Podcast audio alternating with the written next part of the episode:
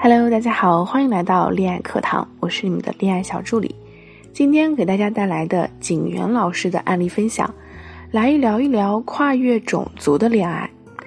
跟老外谈恋爱，要是以前呀，大家可能想都没想过。但是近些年，随着大家恋爱观念的转变，随着网络社交的普及，跨种族的恋爱已经不再是明星的专属。普通百姓对这种异国恋也越来越接受，越来越习以为常了。比如说，我们在网络上经常可以看到中国美女远嫁海外、中国小伙娶洋媳妇的新闻。我在坐公交、坐地铁的时候，也经常可以看到黑头发、黄皮肤的中国女孩和金发碧眼的外国小伙手拉着手，亲密的依偎在一起。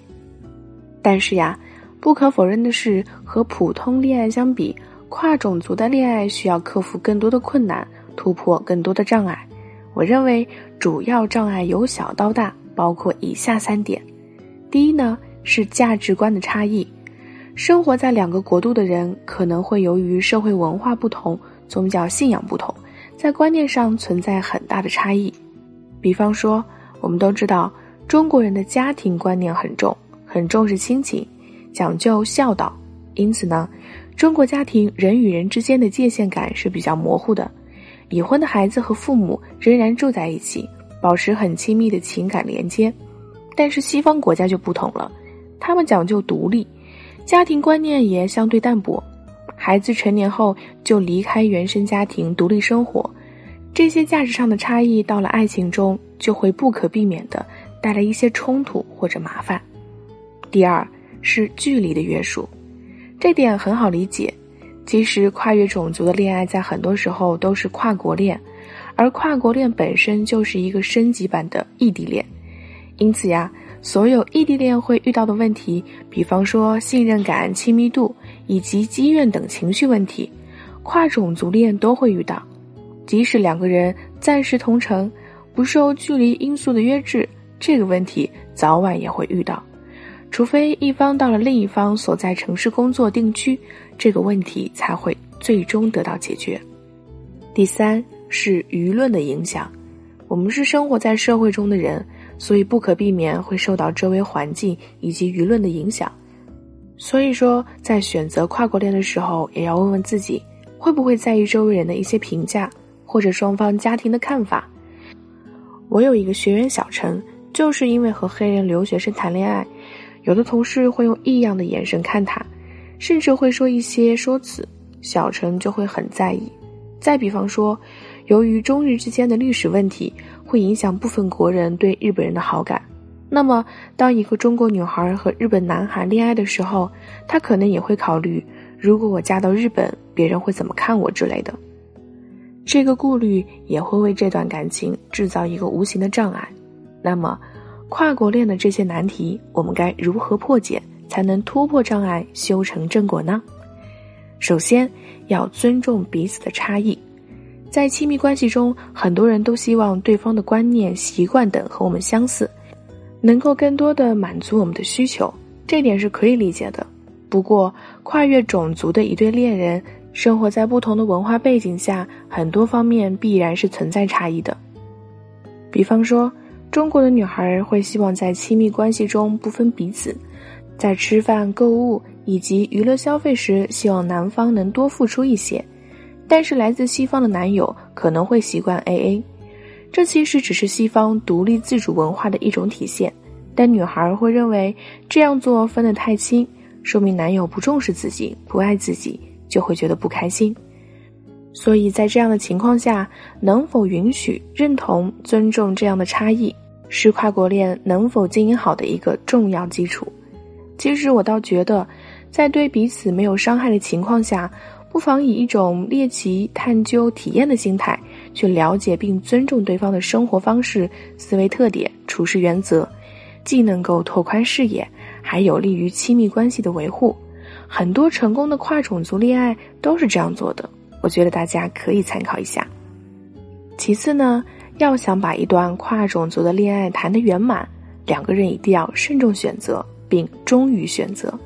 俗话说：“鞋适不适合，只有脚知道。”恋爱也是一样，和谁谈恋爱完全属于个人的选择，只要自己舒服，只要不触犯法律，没有必要太在意别人怎么看。法国总统娶了比自己大二十五岁的女老师，翁帆嫁给了可以当自己爷爷的杨振宁，这其中说风凉话的人肯定不少，可人家的日子过得不也挺好的吗？所以呀，凡是舆论能够影响到的，都是内心不够坚定的。我在上文中提到的那个学员小陈，他和来自非洲的黑人留学生恋爱已经快两年了，竟然都没有告诉过自己的父母。我问他为什么不告诉自己的父母，他说他的父母不一定会同意他们在一起，而且他自己对这段感情也不是很看好。小陈还说，男友留学结束了去哪儿也是个未知数，如果回到非洲，他是不是可能跟着回去？所以两人从来没有憧憬过未来，也不知道有没有未来。所以我们看，其实小陈从一开始就没有充分考虑到将来要面临的困难。也许他只是暂时寻找一个情感的寄托，摆脱寂寞；也许他要的只是恋爱的过程，而非结果。但是如果想把一段跨种族的恋爱谈好，并最终修成正果，那么在选择之前，我们一定要理性思考。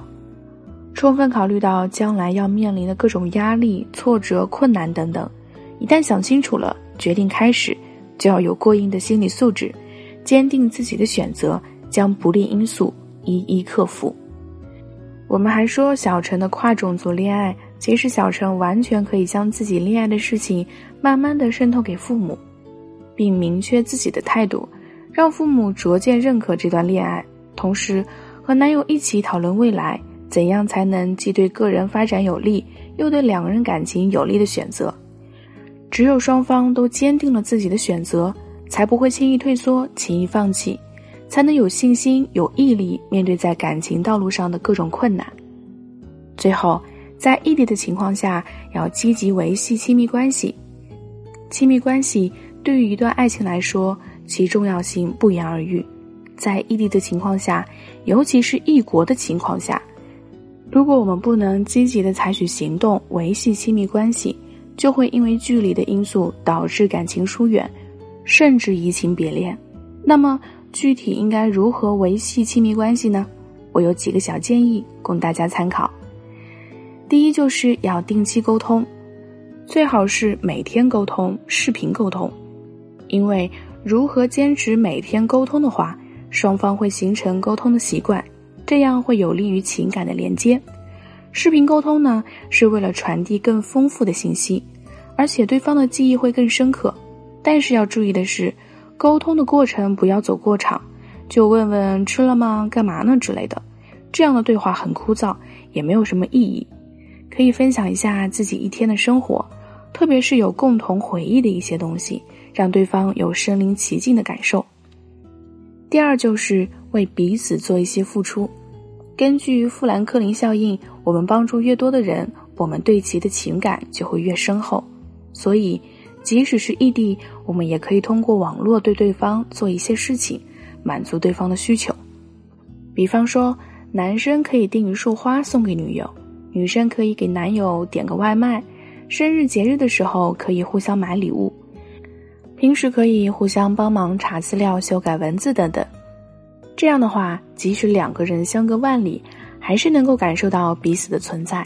可是，如果处于异地状态下的两个人什么都不做，那么这段感情就会感觉不真实。第三点，共谋。什么是共谋呢？顾名思义，共谋就是两个人共同策划、实施和完成同一件事情。这个共谋对于处于异地的状态下的恋人是非常关键的，做得好了，丝毫不会影响两个人的浓度。比方说，两个人可以一起商量见面的时间、地点、形式，是到谁的国家见面呀？还是一起外出旅游？两个人可以一起规划未来，在哪个国家发展会更好？应该怎么样一步步循序渐进的推进？两个人还可以在网上玩同一个游戏。讨论同一部电影，策划同一个项目等等，通过这种方式，让两个人感觉只有在一起才是一个整体，从而增加彼此情感的粘合度。以上呢，就是我给大家提的几个小建议，大家可以按照我说的，结合自己的实际，试着操作一下。异地恋不可怕，跨越种族的恋爱也不可怕。只要我们用理性的态度、科学的方法，所有的困难都是可以克服的。在远距离恋爱中，沟通是你们维护恋爱关系的重要的一个环节。想知道如何利用语言沟通来让你们感情增温吗？快来添加助理咨询师“恋爱成长八八八”，获得绝妙的沟通话术。大家也可以添加“恋爱成长学会”公众号，学习更多的恋爱技巧。我在这里也衷心祝愿有跨种族恋爱困扰的所有朋友都能通过自己的努力收获甜蜜爱情。